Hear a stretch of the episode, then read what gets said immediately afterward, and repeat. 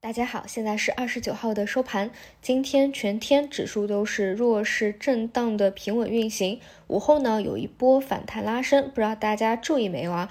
离缺口还差一个点一线的时候啊，留下了没有回补掉，最后回落，最终三大指数都是收绿的。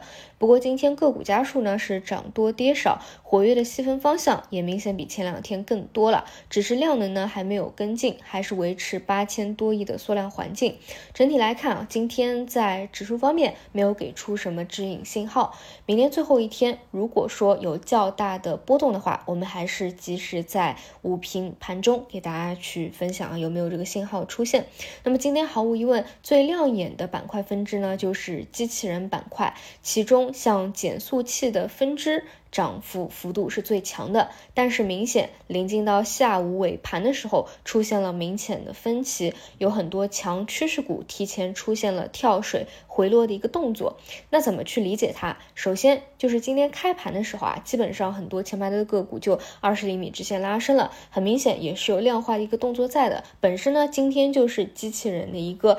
之前调整以后的爆发日，那么理论上明天就是一个分歧日，只是呢把这个分歧提前了。那么大家只要做一个复盘的动作啊，就是你去复盘一下龙虎榜，去看这些机器人板块个股有没有明显的量化资金的参与。如果说是量化在里面介入程度很深的，其实就跟之前的 CPU 那一波一样，不要轻易的去猜顶量化的封板。加强它的一个趋势，这个顶你是预期不到的。很多时候呢，就像之前的 CPU，你可能觉得已经是超乎大家的常理了。本身你从估值市值的角度来说，也觉得都已经是超买的位置了。但是就是因为有量化等短线资金的一个加强，所以它短期的一个涨幅可能会比较大。所以呢，如果啊之后只要机器人的趋势不变化的话，后面两天分时如果有急跌打到深水，日级别。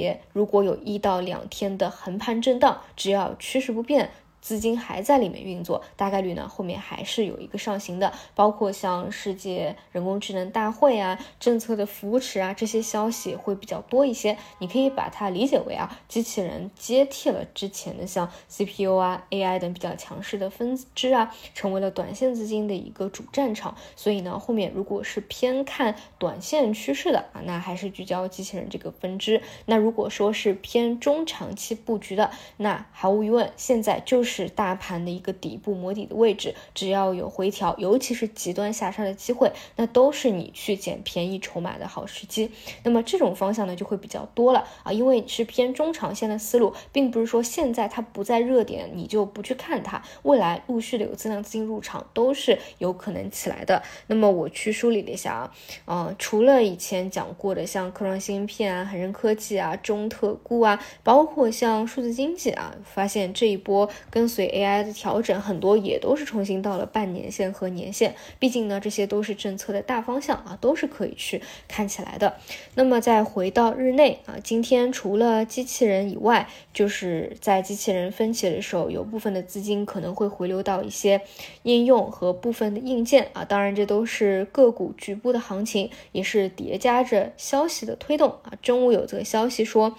国内各家大模型厂商提供的 To B 服务即将被允许上线。上线以前是不需要官方发牌照的，也不需要审核备案。那现在呢，你做 To C 的服务还是要审核的，所以进度会比较慢一些。那可能是这个消息刺激在叠加分歧回流的一个原因啊。那么像 To B 的有一些应用啊，有个别的个股是直接拉了二十厘米板的啊。所以我，但是我个人认为啊，在这个位置，嗯，如果是偏短线的话，去找机器人机会可能会比 AI 的超跌反弹会更容易做一些。那如果是中长线的话，那像中特估啊等等机会，说实话也挺多的啊，就没有必要只在某一个方向去吊死啊，这是我的一个观点和想法。除此以外呢，今天午后像 M R 啊、消费电子啊，也会有一个超跌反弹的拉升啊，这个理解为板块轮动就好。那其实呢，也可以搭配着存储芯片来看啊。如果消费电子的需求是回暖的，再加上 A I 大浪潮的话，其实都是会加快存储芯片周期的一个反转的。